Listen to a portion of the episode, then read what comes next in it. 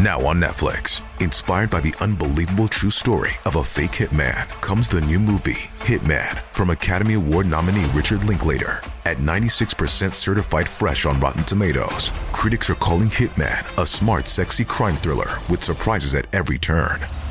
Starring Glenn Powell and Adria Arjona, Hitman. Now playing on Netflix and in select theaters. Rated R. Eva y Nora se conocieron cuando ella tenía 33 o 34 años. Pero si ya lo dijiste. no sé dónde me quedé. Vale.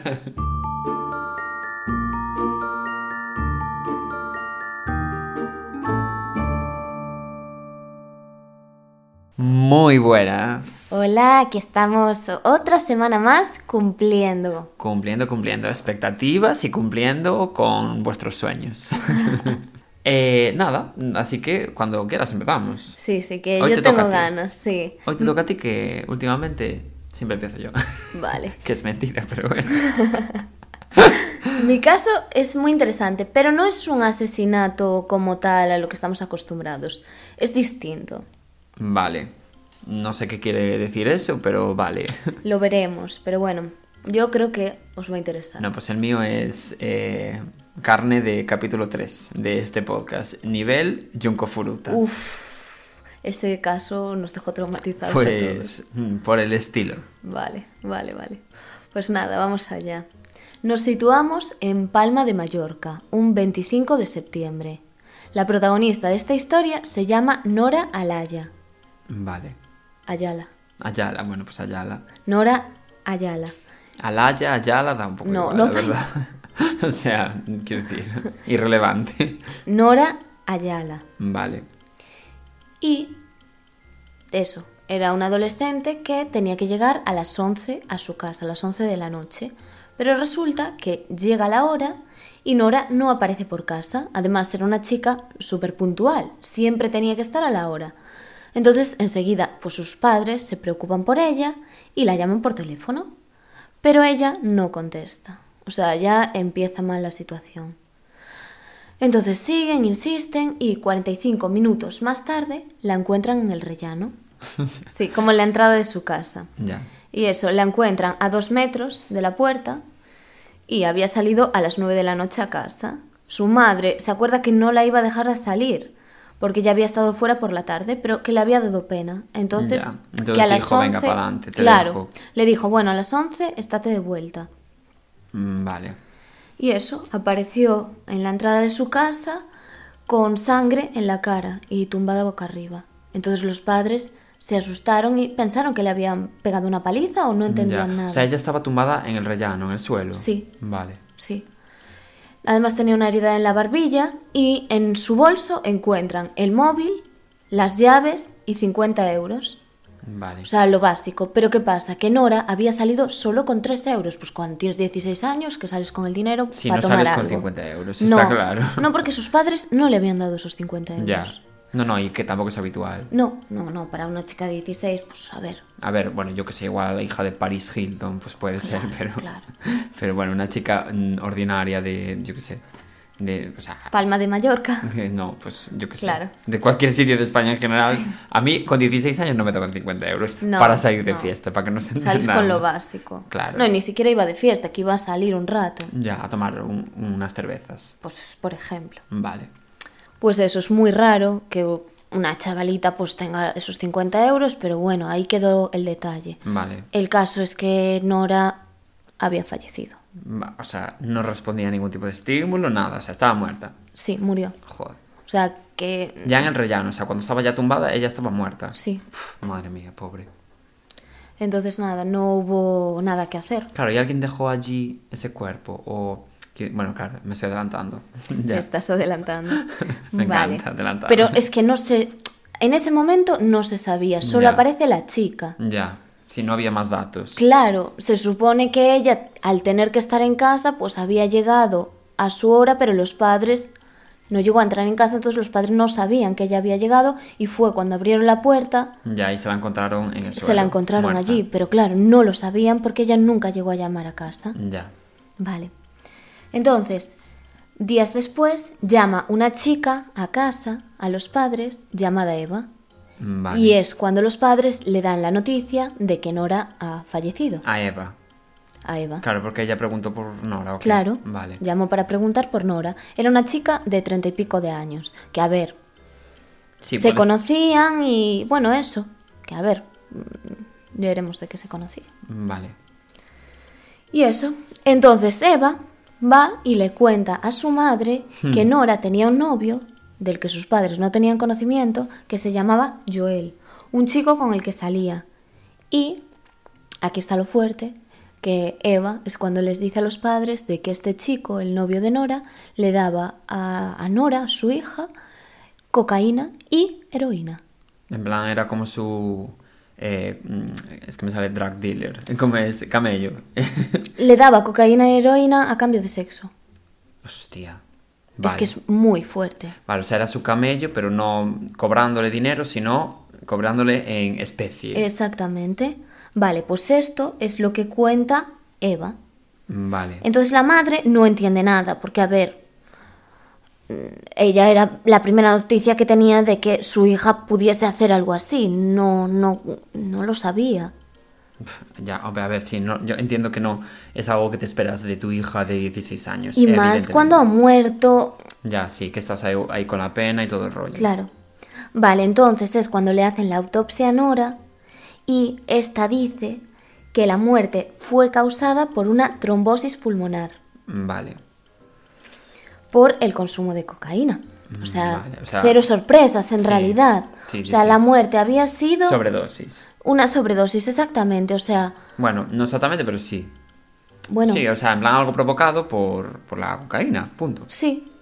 Entonces, bueno, ya se sabía lo que había pasado. O sea, no había más que indagar ahí. Ya.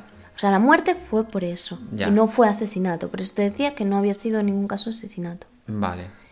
Y dirás, pues queda aquí la historia. Sí. No. No. Obviamente Estaba no. claro. Hombre, es que Claro. si quedara aquí la historia te diría, vaya puta mierda de caso escogiste, porque no es un caso. No es un caso, es pues bueno, vale. Pero no, hay mucho más detrás de todo esto. Entonces encuentran todo eso en su organismo y durante el funeral las amigas de Nora cuentan pues un poco la amistad esa extraña que tenía con Eva. Mm, Vale, con la señora de... tre- Bueno, señora de qué? Señora. Chica. Chica de treinta y pico años. Claro. Sí, ya. Bueno, en fin. Nombran a Eva y nombran a un tal Eric. Mm, Vale. Este tal Eric se llamaba en realidad Edison Cornelio Flores. Pero ¿y quién es Eric? Edison Cornelio Flores. Vale, gracias. Gracias, Vale. Sara. Pero, eh, ¿quién es Edison Cornelio Flores? Pero te me adelantas todo el tiempo. Vale, vale, vale, vale.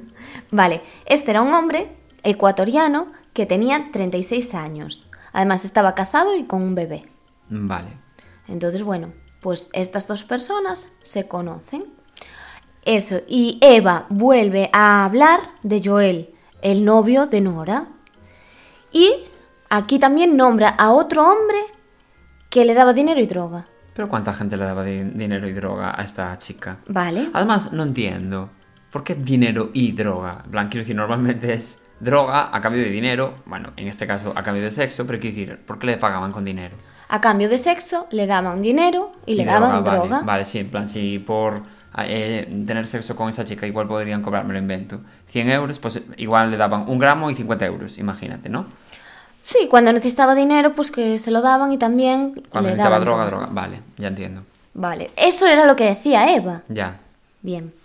Entonces pasaron cosas un poco raras, que tú a lo mejor en el momento no lo ves, pero desde la perspectiva de después de lo que ha sucedido, te vas dando cuenta de diferentes cosas que no habías parado a pensarte antes. Vale. Entonces, Nora no era buena estudiante, era bastante mala. Y además estaba repitiendo, había abandonado el curso, había falsificado notas y bueno, tenía algún problema con eso porque los padres querían que siguiese estudiando. Y eso, pasaba las tardes desde los 14 años en el parque. Y ahí es cuando se conoció con Eva. Vale. Eva era una chica que tenía una niña pequeña. Y tenía más o menos Eva 33, 34 años, cuando Nora tenía 14. Mm, O sea, ya. que le sacas doble, muchos años. más el doble. Claro. O sea, la diferencia de edad era súper importante. Se conocen en el parque porque Eva suele llevar a su hija pequeña allí. Entonces, bueno, como que a Nora le hace gracia a la niña y empiezan a jugar. Vale. Entonces empiezan a hablar con Eva y a tener como Sí. más contacto. Claro, exacto.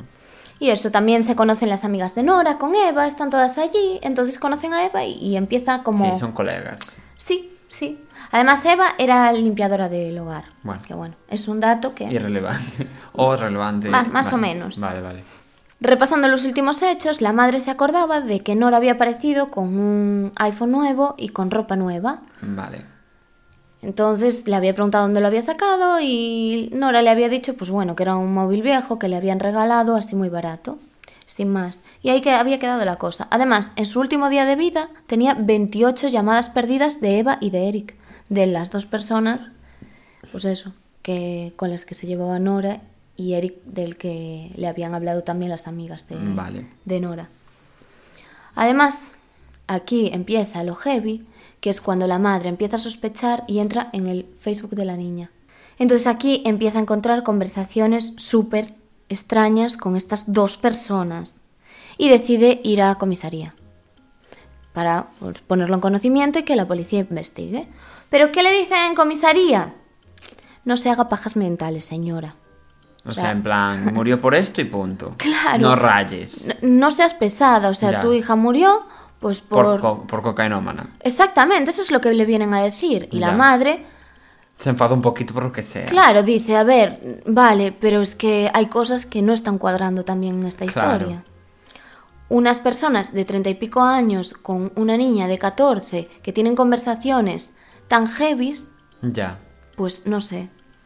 Y eso que le dijo que no sacase de donde no había y que volviese para su casa, Ya. que es vale. muy fuerte. O sea, vale. Eva ya tenía 36 años en el momento en el que Nora murió. Sí. Y un día le da un cigarrillo, otro día le da un paquete de tabaco, después un porro y después cocaína. Mm, Vale. Y a partir de aquí vamos con otra historia y otra persona que también está implicada en este caso, que se llama Sara. Sara tiene 19 años y una deficiencia psíquica. Mm, Vale. Su edad mental es de 11 años. Además, tiene una minusvalía de un 46%. Un día cuenta que ha empezado a salir con un chico. Pero llaman a la madre y la madre se hace pasar por ella porque había cosas pues, que no le cuadraban mucho.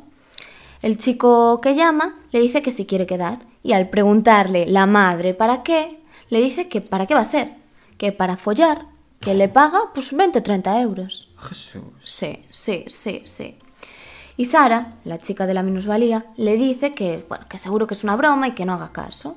Pero la madre empieza a fijarse en Pep, que era el novio Vale. de esta chica. Y se da cuenta de que es súper insistente, que no le deja en paz, y empieza a cotillarle el móvil. Bueno, pues resulta que Eva y Pep prostituían a Sara. Dios. Eva, de la que estábamos hablando antes, también estaba O metida sea, en que esto. introdujo, Eva introdujo a las drogas a, a Nora y a la vez, junto con Pep, eh, prostituían a Sara, que es una persona, bueno, pues con algún tipo de patología mental. Sí. Y la obligaban a tener sexo hasta llegar a 30 hombres. Dios. En Con plan, y ahí 30 paraba, hombres. Y ahí paraba. no, ok. pero que la- con más de 30 hombres tuvo Dios, sexo. madre mía.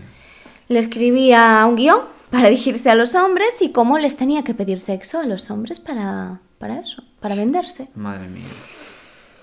Y eso, entonces la madre de Sara, enfadadísima, habla con Eva, porque sabe que está detrás de eso, y le dice que nada, que ha sido su hija la que se tiró a todos los tíos del barrio. O sea, ahí te quedas, y, y tan tranquila, o sea, ¿cómo se te ocurre decir eso? Pero Ya. claro, obviamente la madre de Sara decide ir a la comisaría, y decide hablar con la policía. Entonces, pues bueno. Bueno, pues resulta que entonces la madre va a comisaría y empieza la policía a investigar todo esto. Bueno, pues resulta que la policía empieza a descubrir cosas como, bueno, que está relacionado obviamente el caso de Sara y de Nora, Hmm. sobre todo con la protagonista que sería Eva. Eva decidía enviar a las chicas con hombres y sacaba una comisión. Hmm. Nora, por ejemplo, al principio tenía un súper asco por este chico, por Eric, del que os hablé antes. Sí. No le gustaba nada, obviamente, pero más adelante, pues cuando Eva consiguió engancharla, aceptó acostarse con él. Con Eric. Sí. Vale.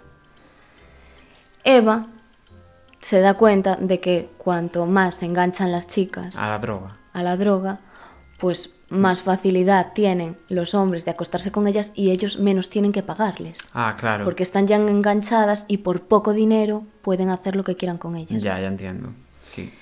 Y eso, entonces nada, uno de ellos además, porque uno de ellos tiene 65 años, es un jubilado, que era el hombre para el que trabajaba Eva en su casa, por eso te decía que era trabajadora del hogar. Ah, vale, vale. O sea, la je- el jefe de, De Eva, de Eva sí. era uno de los que participó en, bueno, Sí, que en el además... sexo con esas chicas. Sí, y además a Eva también le pagaba, que le pagaba 10 euros, porque Eva por- también... de comisión o... Sí, no, por acostarse. Ah, Cada vale, también se acostaba con Eva.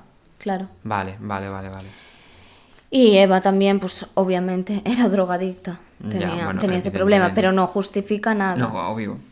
Como dato, simplemente. Y Nora y Eric estuvieron juntos la noche en la que Nora murió. Entonces no se sabe si Eric, el hombre este, ya la encontró muerta o fue Nora la que llegó a su casa ya y Ya. No, no aguantó más. Mm, Bueno, claro, sí. O sea, si sufrió la sobredosis con ellos y ellos lo llevaron a, hasta su casa y la dejaron allí tirada, o si al- en el momento de abrir la puerta ella cogió y se cayó. Claro. Vale. Sí. Ya entiendo. Pero bueno.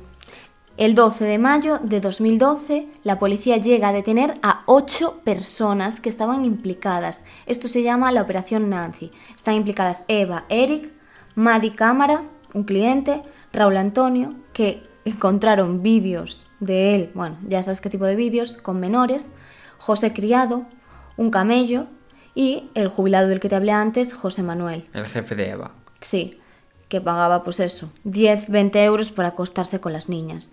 El otro chico, el que supuestamente era el novio de, De Sara. de Sara, que tenía 19 años, y Joel, otro cliente. Bueno, al final que Joel era pues el que también Eva decía que era el novio de Nora, que obviamente era mentira. Ya. Y toda esta gente, pues, van a juicio. En el juicio, que se celebra dos años después, se demuestra que Eric les, las ofrecía a las chicas, a otros hombres, y además las maltrataba físicamente. Entonces ellas estaban tan enganchadas, tenían tanta vergüenza y tanto miedo, que todo esto, pues, obviamente les impedía pedir ayuda.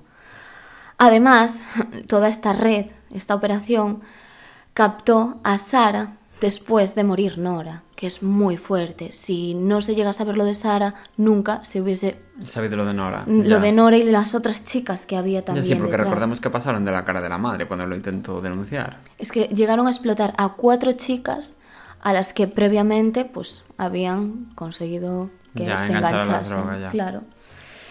Pero, ¿qué pasa? Que por eso te decía que no es un caso de asesinato, porque nadie es acusado, en De- este caso, de homicidio, exactamente.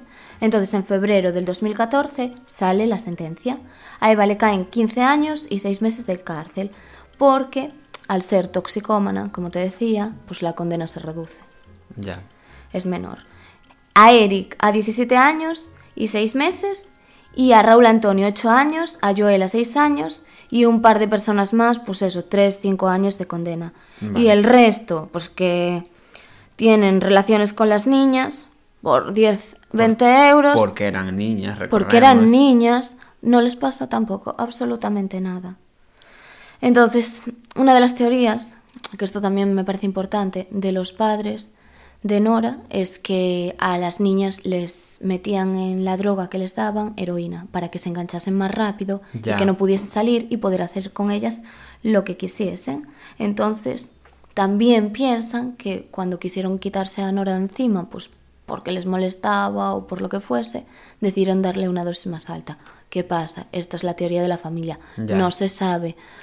Pero bueno, que todo lo que hay detrás es súper, súper heavy, sí.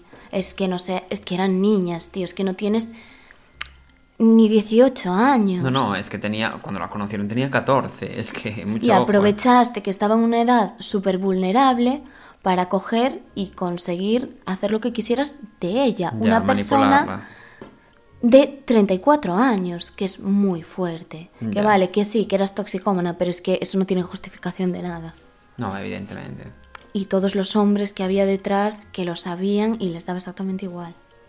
Bueno, eso, cero unidades de duda, vamos. Sí, pero asqueroso, porque claro, al principio eran cantidades más grandes de dinero lo que les pagaban, Ya. pero cada vez eran menos, pues por lo que te decía, porque te aprovechabas. Porque la necesidad era mayor. Claro, exactamente. Qué fuerte. Madre mía, pues sí, eh, vaya caso me traes. Sí, ¿qué te ha parecido? Muy heavy, la verdad. Po- pobres. Todas, Sí. ¿eh? Porque también recordemos que Sara encima tenía los problemas que tenía.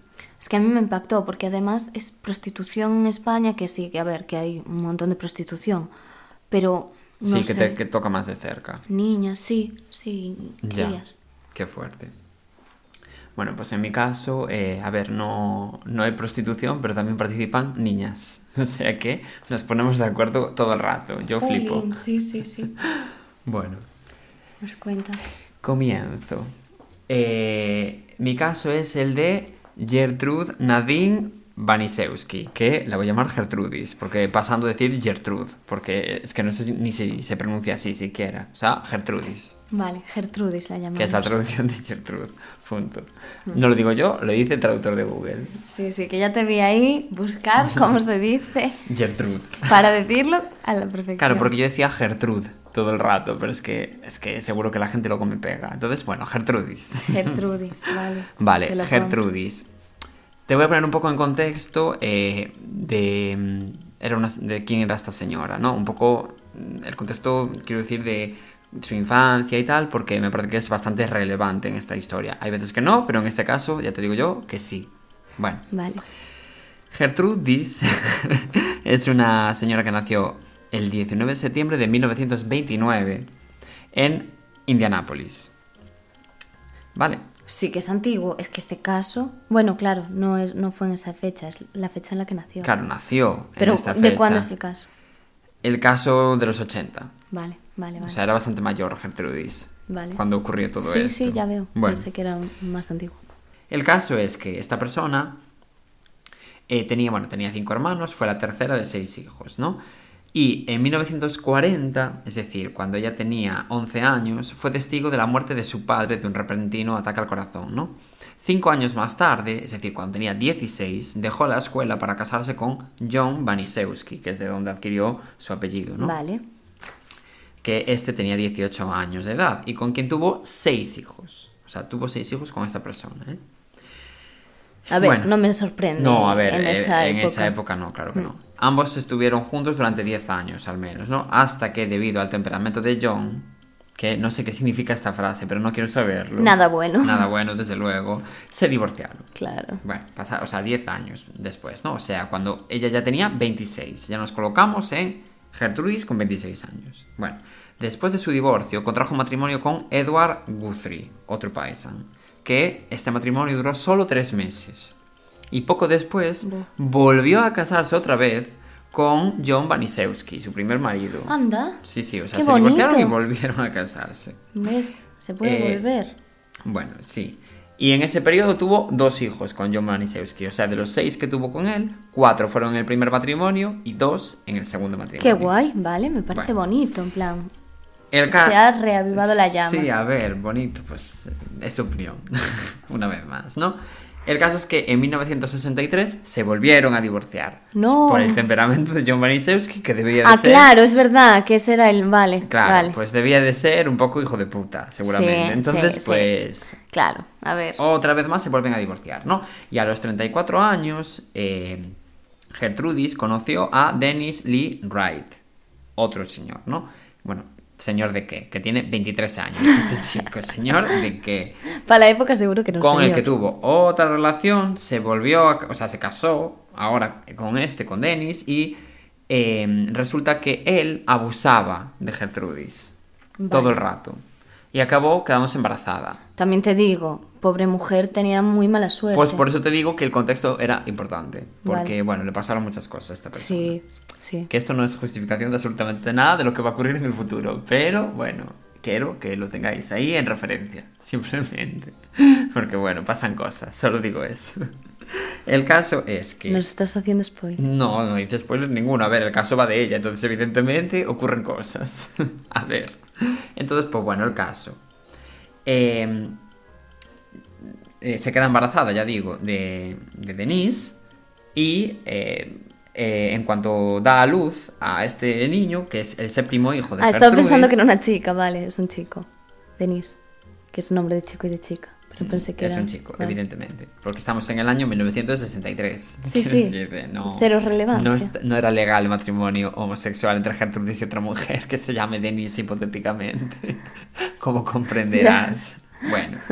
Entonces el caso es que después de quedarse embarazada y de dar a luz al hijo de Denise, Denise la abandona. A pesar de que la visita constantemente en en el futuro para pedirle, pedirle dinero. A, Ah, a muy la- bien. a Gertrudis. Yo te dejo, pero te pido dinero. Sí, y el caso es que, bueno, Ya. con esto, Gertrudis tiene siete hijos eh, de diferentes matrimonios, ¿no? Y está soltera en este momento, ¿no?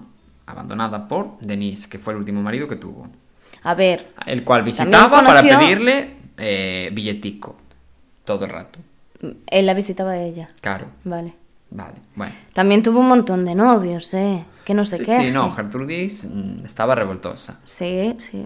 Bueno, junio de 1965. O sea, ya nos ponemos bastante adelante en el tiempo, ¿no?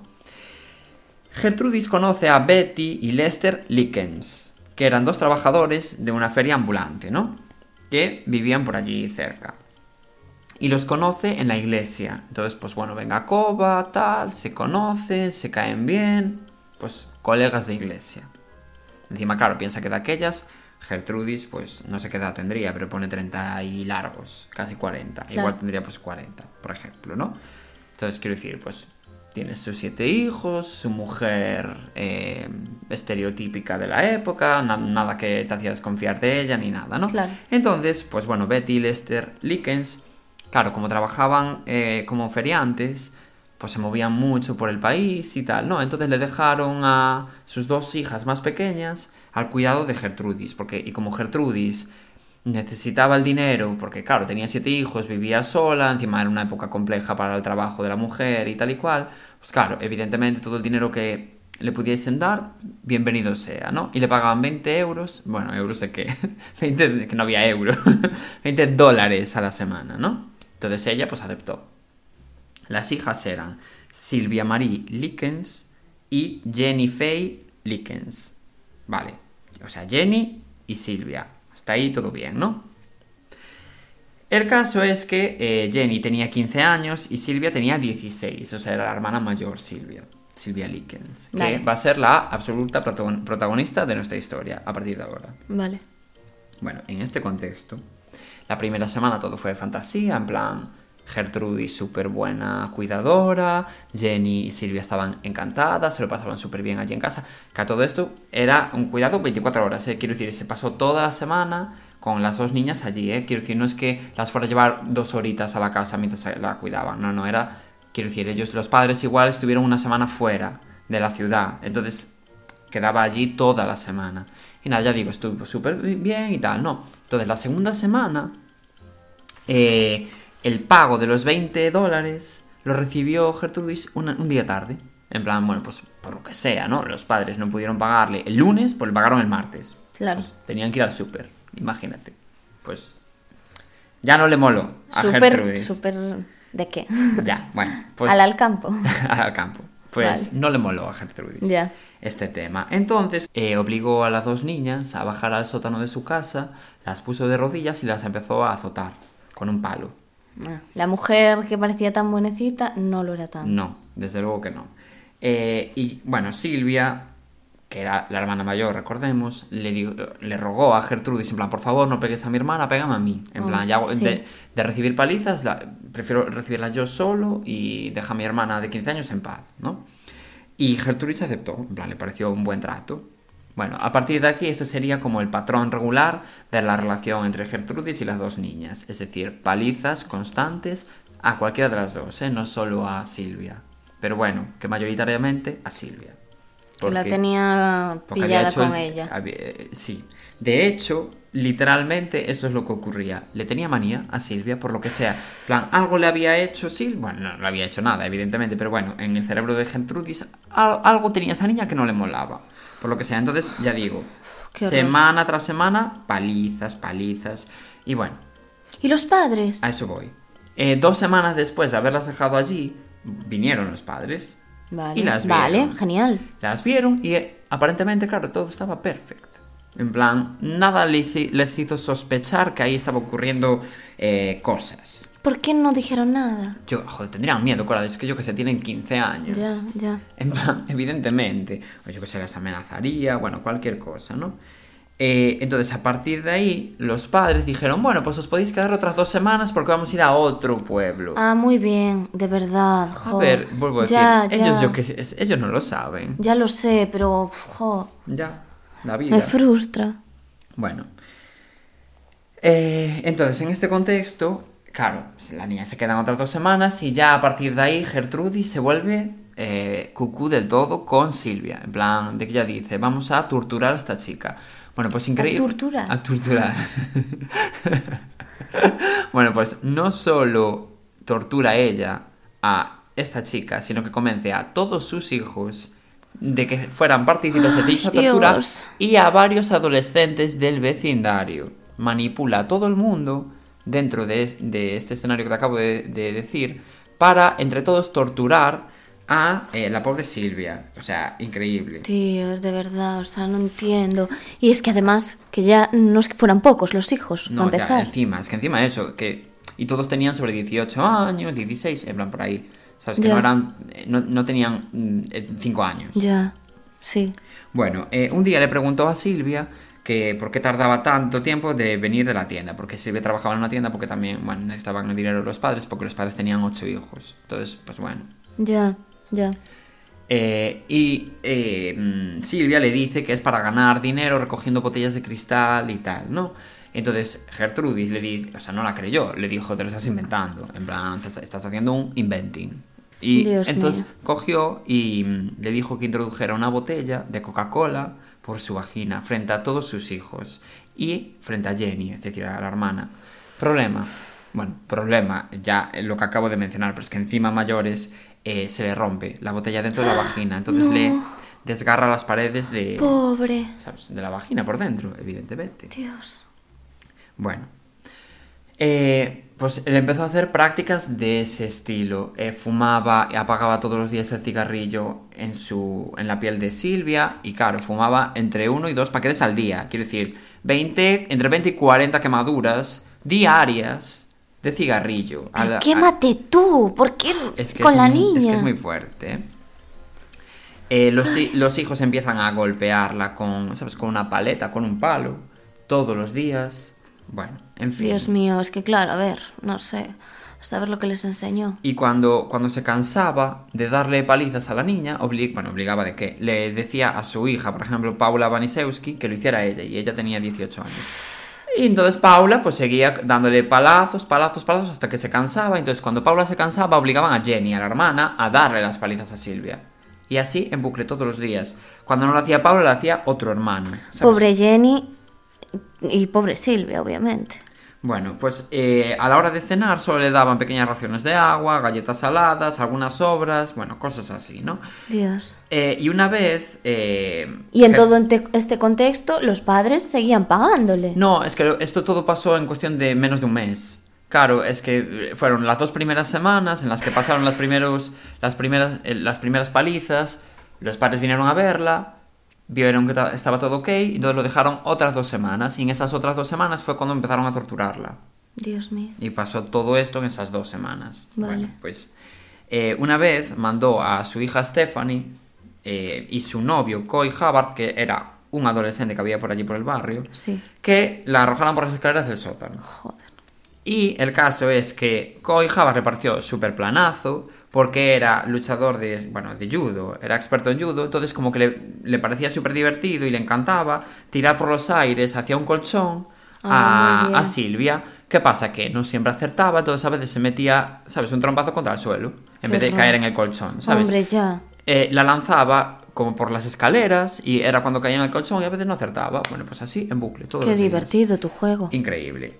Mm, Dedícate a otra cosa, no sé, el tenis, el surf, el pádel. Increíble. Bueno, pocas semanas antes del final de, este- de esta historia, Gertrudis eh, obligó a Likens, a Silvia, a escribir una carta dirigida a sus padres comentando que ella y su hermana lo estaban pasando mm, genial. Ah, Allí, que, estaban todo, que estaba todo ok. Estaba siendo luego- el país de la piruleta, la casa de la señora Gertrude. Exactamente. Y luego, con ayuda de sus hijos, escribió una, eh, o sea, con una aguja al rojo vivo Ay, la, la frase soy una prostituta y estoy orgullosa de ello. ¿Dónde? En, en el estómago, bueno, abdomen de, de Silvia. Ay, no. Y cuando se aburrió de, de- de terminar la frase, Gertrudis obligó, bueno, obligó de que le dijo a Richard Hobbs, que era otro adolescente que había por allí y que en su momento Silvia había, eh, había rechazado, en plan, a Richard le molaba a Silvia. Y Silvia Claro. le dijo, no, yo no quiero tener nada contigo. Pues Gertrudis convenció a este chico de que terminara la- de escribir la frase de soy una prostituta y ¡Qué estoy horror! orgullosa de ello, ¿no? En fin. Pobre, pobre, es que qué necesidad, ¿por qué le tenía tanto odio? Porque eso es no lo odio. sé. No, claro, Eso evidentemente. es odio totalmente. Y al día siguiente, bueno, pues entre todos planearon la manera de deshacerse de, de Silvia, ¿no? Le comentó a su hijo John Jr. que podían ir a tirarla a un basurero cuando se encontrase desfalleciendo, ¿no? Eh, para que así muriera. Y Silvia, el, el problema es que escuchó la conversación, entonces intentó huir. Pero Gertrudis... Ay, ojalá pueda. Mm, no, no lo consiguió. Gertrudis la detuvo rápidamente y volvió a tirarla por las escaleras del sótano, encerrándola nuevamente, ¿no? Bueno.